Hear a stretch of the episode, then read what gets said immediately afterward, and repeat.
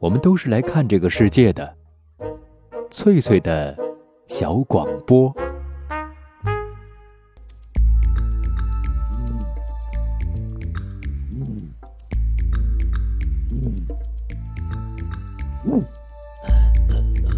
寻访华夏文明，感受自然美景，探索过去的足迹，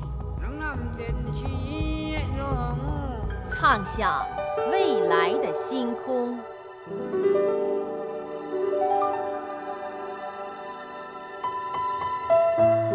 在南海，在兴安岭，在富庶的苏州城，一瞬间跨越万水千山，神州任我行。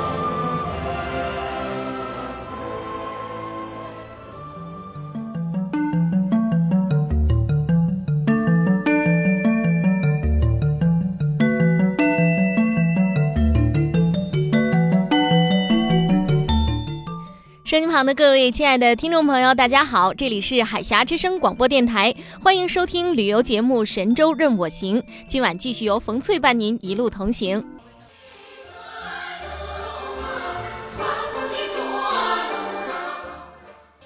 朋友们，现在听到的啊，是一首这个云南的茶山调。那么，在上一期节目当中，冯翠为您推荐了美丽的大理古城，我们一块儿到那儿去欣赏当地美丽的景色。今天，冯翠想邀请您同游大理名山点苍山。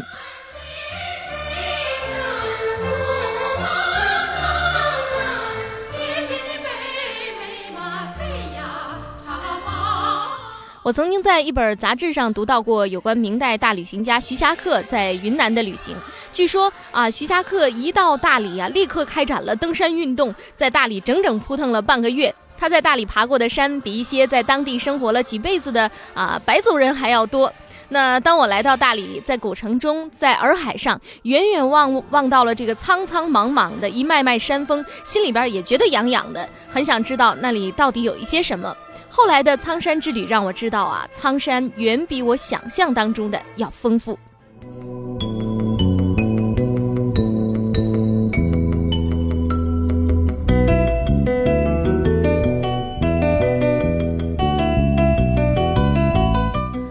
苍山又叫点苍山，是属于滇西北的横断山脉，发源于剑川县云岭山南端的老君山。从南到北，一共绵延五十多公里，由十九座山峰组成，而且海拔都在四千米左右。其中的最高峰叫做马龙峰，四千一百二十二米，峰顶终年白雪皑皑。在苍山十九峰之间有十八条蜿蜒奔泻的溪流，它们是时隐时现，飞花点翠，装点着苍山和大理坝子，最后流进了洱海。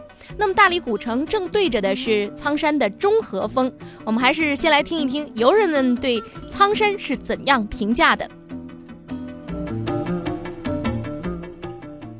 打搅一下，你们是来游苍山的吗？啊，你们是从什么地方来？我们是从宝山的啊，云南人。嗯，赶上下雨天，啊，赶上下雨天，有没有点就是觉得扫兴了？不过别有一番情调的。好看吗？那天？哎，可以，哦还可以。我们嗯到了那个凤眼洞那里，啊，离这儿还是还有多远啊？好远的，累相吧当难走的。去的时候很精神，出来的时候就已经是很累了。啊，到大理准备待多长时间啊？一个星期。一个星期。哎呦，时间好充裕啊！啊，我们已经到了四五天了，是吗？那这几啊天都到了什么地方了？到了蝴蝶泉、呃三塔、哦洱海，还有苍山吧。哦，谢谢你们啊！没有没有哎谢谢，祝你们开心哦！好哎，再见。再见。你对苍山印象怎么样？苍山我是第二次来了，啊，第一次来是九七年。像旅行社安排团队游嘛，他一般不会安排游苍山，因为游苍山比较耽误时间。对，哦但是如果你自助游的话，一定要游苍山。一个是上面的龙眼洞，嗯比较惊险；还有一个七龙女石七层小瀑布那个瀑布对对对，哦相当漂亮。现在上去相当滑，可能相当不走好走，哦对，要相当小心的。还有一个青碧溪，景色都不错的。今天我们还用了桃溪，叫是什么溪？桃溪。桃溪。就是你刚刚下的索道，如果往右走就是桃溪和梅溪。苍山还是比较值得来的。嗯，第一就是树木比较繁茂，空气清新，要山有山，要水有水。我们今天早上八点钟就坐缆车上来了，一直到现在。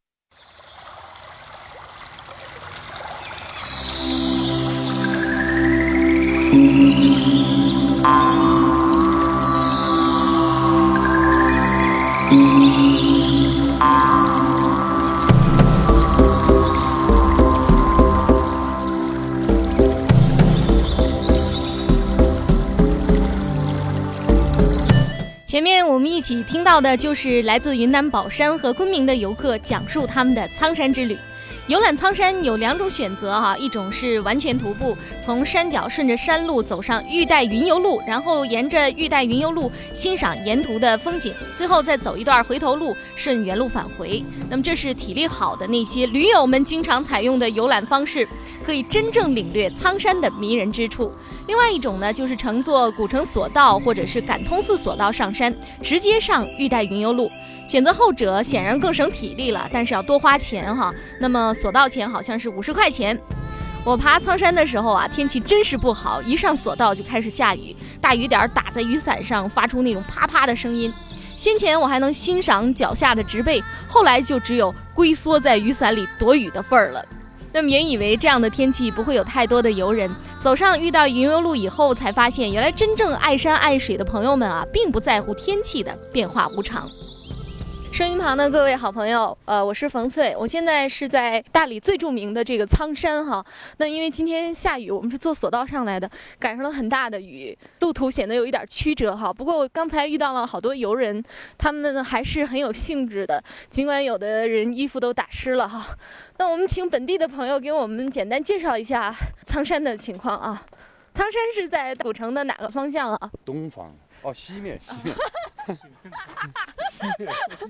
啊，苍山是在大理古城的西面，离古城好像非常近哈。对，离古城很近。嗯，一般的游人来了是先乘索道，我们到的那个地方叫……它索道有两个地方，啊，一个是大理苍山索道，一个是大理感通索道。这两个索道有区别呢，就是说大理苍山索道呢，它是两个人单坐的那种悬挂式的那种索道，然后这个感通索道呢，它等于是。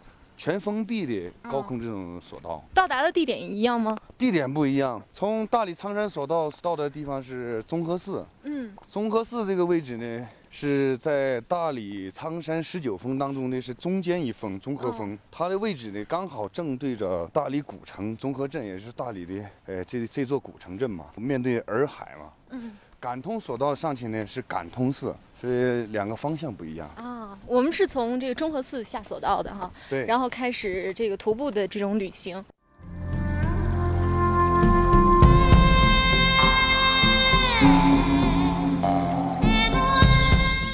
前面给我们介绍啊索道的这位朋友是我在大理的一位好朋友啊，他是白族人，当地的这个白族。那么在话筒前显得有一点紧张，他对苍山的中和峰是非常熟悉的，所以知道我到大理采访啊，就自告奋勇非要给我做导游。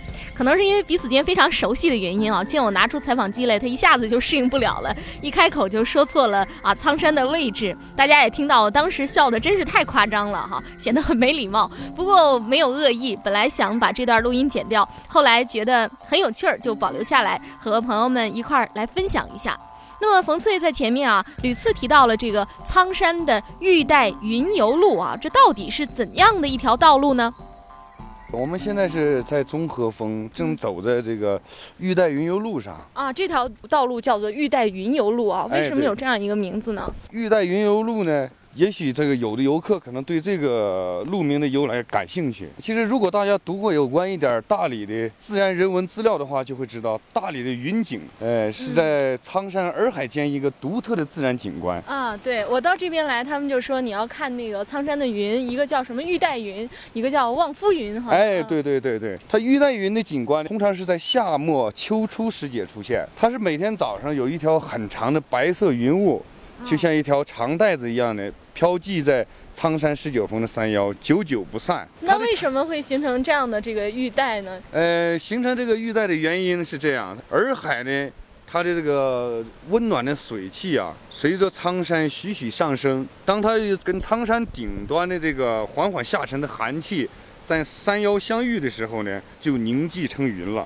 一旦气压平衡呢，就会出现了玉带云的神奇景观。哦哦哦，是这样形成的。当地它有个传说，民间传说说，这是一位偷偷下凡欣赏人间美景的仙女，遗留在苍山洱海间的飘带。呃，还有一种传说，就说是凡是有玉带云记着的地方，都埋藏着质量上乘的大理石。大理石是本地的一种特产。对对对，人家说大理石都是经过这位仙女点石成玉嘛。咱们现在在这个位置是哪里啊？哇，全是水汽啊！我们现在在位置是综合寺往凤眼洞走的这个路途上，哎，转弯。好深的一条峡谷哈！对对对。哇，能听到那个水声。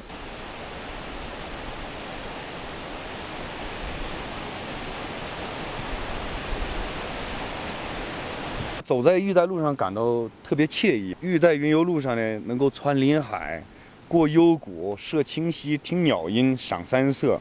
所以变得非常轻松，虽然路途很远吧，嗯，但是走得很轻松。哦，好，那我们继续前进。这条路有多长啊？大概？呃，玉带云游路是宽两米，全长约十八公里。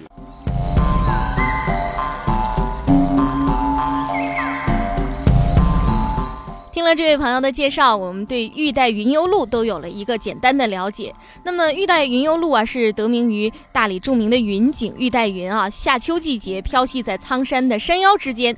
大理白族民众中流传着这么一种说法，叫做“苍山系玉带，恶狗吃白米”。这是什么意思呢？意思是说，有玉带云出现，大理坝子就会风调雨顺、五谷丰登，连狗也不会挨饿的。而且前面我们还听到了那个哗哗的水声哈，不过我觉得录出来的声音远没有我在当地当时听的那么美丽啊，不知道是不是这个水声太丰富了，我的采访机表现不出来。节目进行到这儿呢，我们稍微休息一下，稍后我还要给您介绍大理另外的一种美丽的云景，叫做望夫云。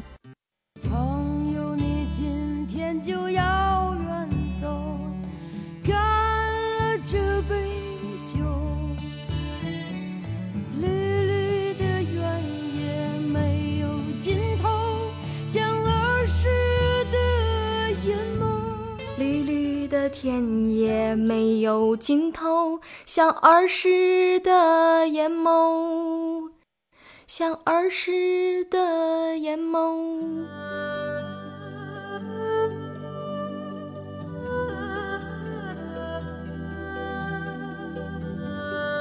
当匆匆的脚步流逝了你的灵感，当繁忙的工作凝滞了你的笑容。你需要阳光、森林、异域风情。神州任我行，每晚十八点。绿绿的田野没有尽头，像儿时的眼眸。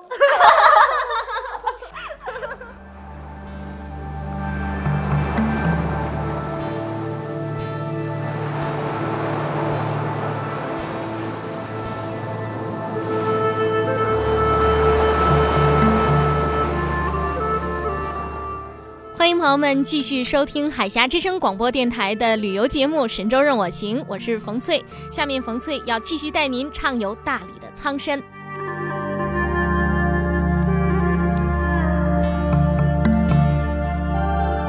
前面给朋友们说到了大理苍山的玉带云游路，说到了美丽的云彩玉带云。那么大理还有一种美丽的云景，叫做望夫云，是在秋冬时节，在苍山玉菊峰顶，常常会出现一种神奇的像棉絮一样的云团。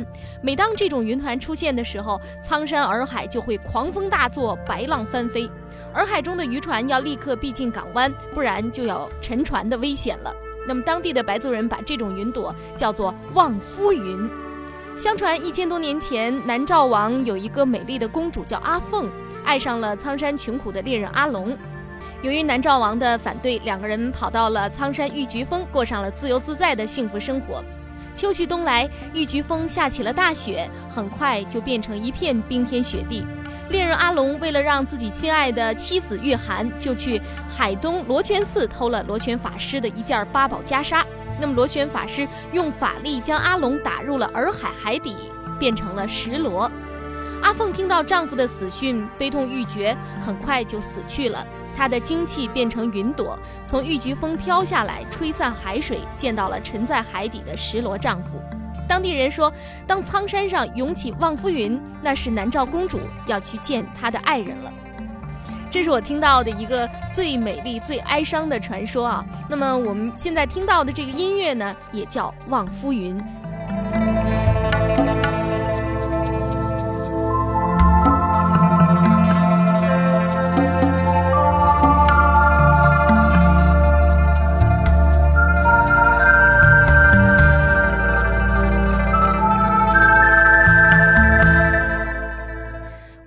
到底是怎样形成的呢？用科学的道理去解释这种现象，其实也不困难。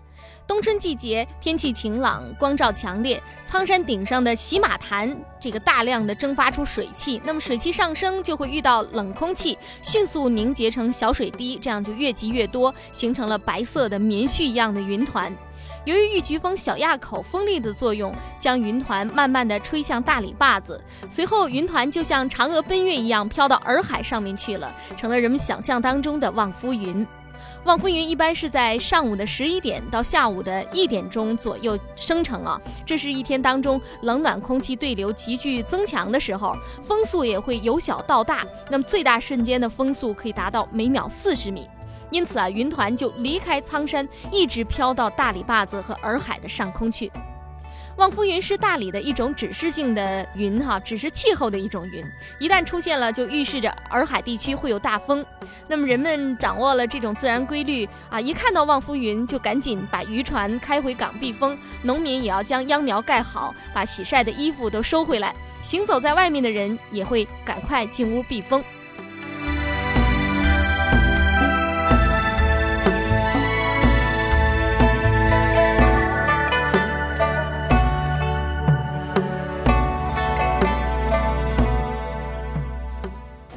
欣赏什么样的地方，或者是游客在这一路上可以看到一些什么样的东西？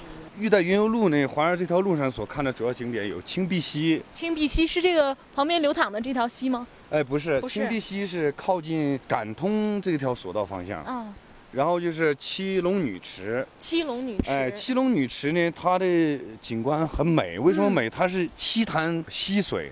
嗯，集集了七潭水以后呢，嗯，层叠往上移，嗯，它的水呢非常清澈，又非常寒冷。当你手伸进去了以后呢，那个水感到非常刺骨。为什么会这么冷啊？这个水啊？这个水呢，因为它一个是在海拔三三千多米的位置，另外呢，呃，是苍山呢，呃，雪化了以后呢流下来的，所以感到特别刺骨的寒冷。嗯嗯嗯。除了七龙女池呢，这两个景点呢，就是。凤眼洞就像一个眼睛一样的啊，刚好眼珠不在的那么一个眼眶。它这个呢，离咱们这个综合寺呢不远，走过去大概就是有三四公里左右就能到了。然后就是综合寺了。刚才咱们上的，其次就是碧玉潭和黄龙洞，主要有这么几个景点。嗯，我听说在苍山还有一个叫洗马潭的地方，远吗？洗马潭远，洗马潭的风景应该说是在苍山这么多景点当中，应该是最精华的部分。哦，但是因为它海拔太高，很少有人上去。洗马潭它是位于苍山玉菊峰和龙泉峰交接处，它的海拔是三千九百二十米，将近四千米了，非常高哈。哎，被称为山巅之湖。相传呢，元世祖忽必烈征大理的时候呢，率兵翻越苍山，曾在这里驻扎洗马。洗马潭因此而得名啊，所以叫洗马潭。忽必烈在那儿洗过马。哎，呀，当时忽必烈呢征大理的时候是从丽江方向过来的啊，而且他好像是从苍山上打下来的哈。哎，对。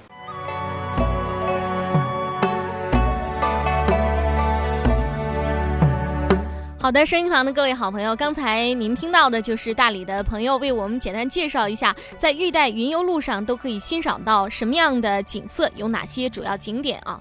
那么其中他说到的这个青碧溪啊，是苍山十八溪之一，在马龙峰和圣应峰之间。除了顺玉带云游路可以到达，还可以从大理古城南面七里桥的圣路公园沿溪而上。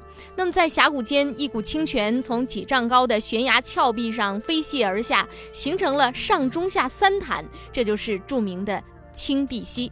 唐宋以来，一些名人啊就作文赞美这个美丽的溪水，所以在溪旁的崖壁上还可以看到一些古代的石刻呀、题字。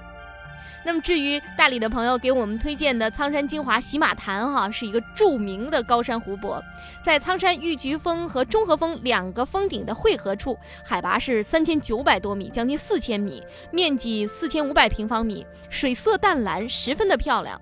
在《汉书地理志》中曾有记载啊，呃，是这样写的，叫做“斜龙云南，其山如扶风太乙，上有汾河，周围万步五岳积雪浩然”，说的就是当地的景色啊。洗马潭在南诏时期已经被开发利用了，现在被称作洗马潭，确实是因为相传忽必烈南征大理的时候，曾在潭中洗马。那么由于时间关系，这次就没能到洗马潭去欣赏那里的湖光山色。但是我了解到，现在已经修通了洗马潭到苍山电视插转台的一个旅游路。如果朋友们有机会到大理的话，您一定不能错过这个美丽的高山湖泊。虽说和洗马潭无缘，但是我们却赶到了著名的七龙女池。站在七层高山雪水汇成的瀑布边上，仰望苍山最高峰马龙峰啊，当时山色的奇丽，令人不忍离去。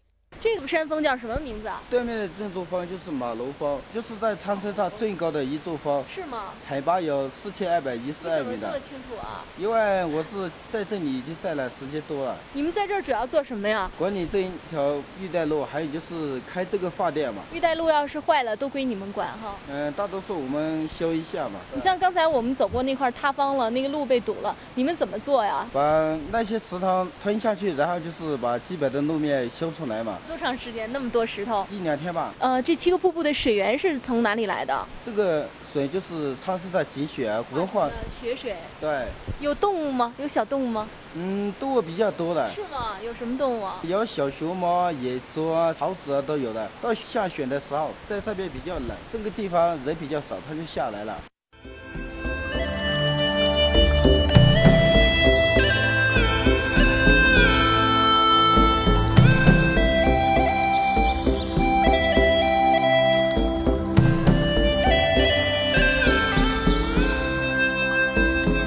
刚才朋友们听到的是我在七龙女池和这个养路工人的一段对话啊，当时已经是下午五点多钟了。您听到啊，他说这个路上塌方了，确实，我们在这个玉带云游路上走的时候，可能是因为下雨的缘故啊，落下了很多石头。我们是从土堆上爬过来，然后去看七龙女池的，而且那天特别的曲折，因为下午五点多钟，我们所在的位置啊，离感通寺索道还有那个我们乘坐的苍山索道都很远，一边是四点八公里，一边是六点八公里。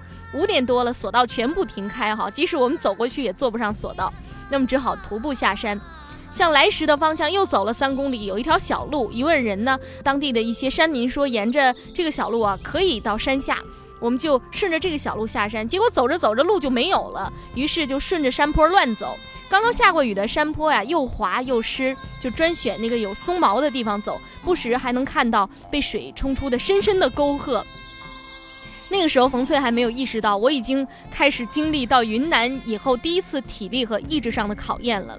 走完了这段山路啊，真是精疲力尽。我开始盼望古城能够快点出现，结果大理古城好像从地球上消失了一样，怎么走也走不到。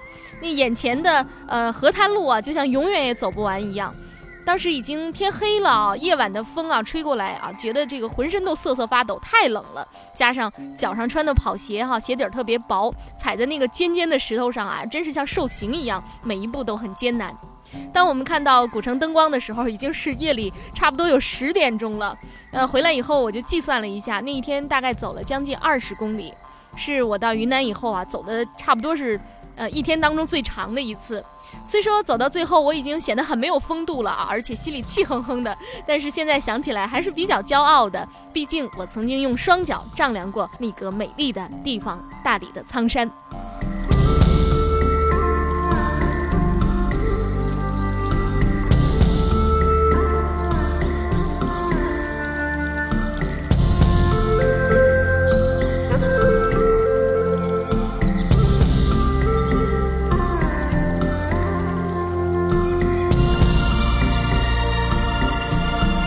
在这里，冯翠要提醒准备到苍山旅游的朋友，如果您要去爬苍山的话，我建议您要花多一点的时间哈，一天两天，那最好能够就是设计一条比较合理的路线。我去大理呢，游览了苍山，也玩了洱海。从我个人来讲啊，我更喜欢苍山，因为我觉得它太丰富了，那种啊山间的溪水啊，深深的峡谷，还有那种岩壁哈啊，有的时候还能看到那个小猴子、野生动物，而且还有高原湖泊，这都是非常难得的景象。朋友们到那里面去要注意，高原的这个昼夜温差是非常大的，可能白天非常晒，到了晚上就会忽然变冷，行前要做好准备。女孩子到苍山去旅行，尤其是自助旅行啊，一定要结伴而行。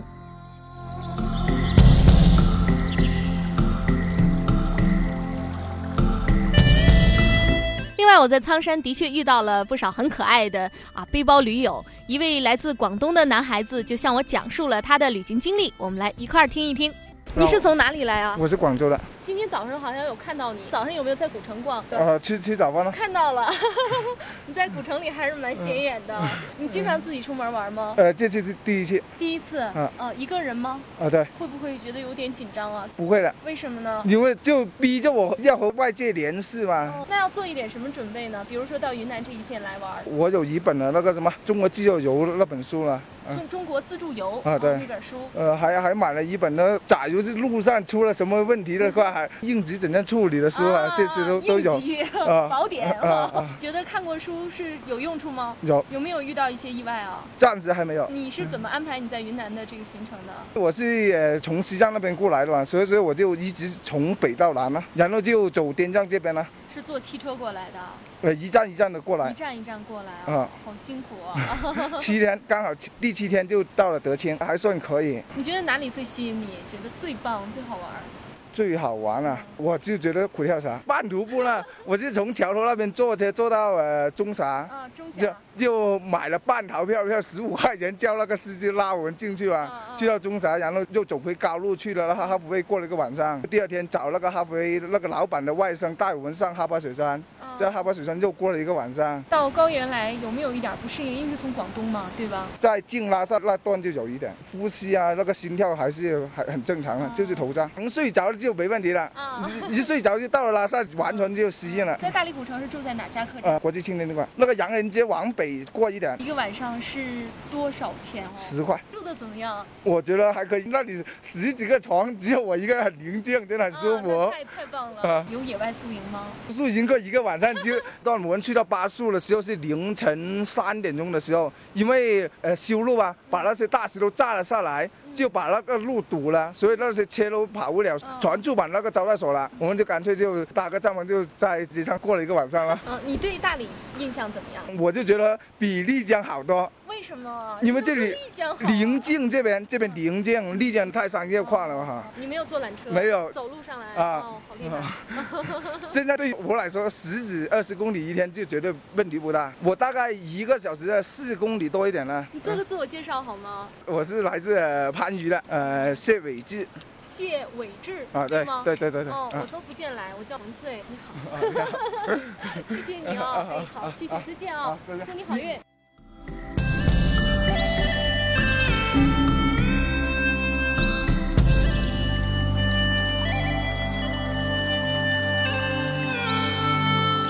好的，刚才朋友们听到的就是我在苍山遇到的一位广东的男孩子啊，讲述他的这种旅行经历。他安排的是啊西藏云南这一线。那么虽说这个广东仔的普通话说的是太烂了，但是还是可以从他兴奋的语气中感受到自助旅行给他带来的快乐啊。他说他一个小时一般可以走四公里啊，不是四十公里。那么如果声机旁的各位好朋友，您对美丽的山水也充满了向往，拥有足够的体力和信心，就不要犹豫，让我们一块儿出发。发吧。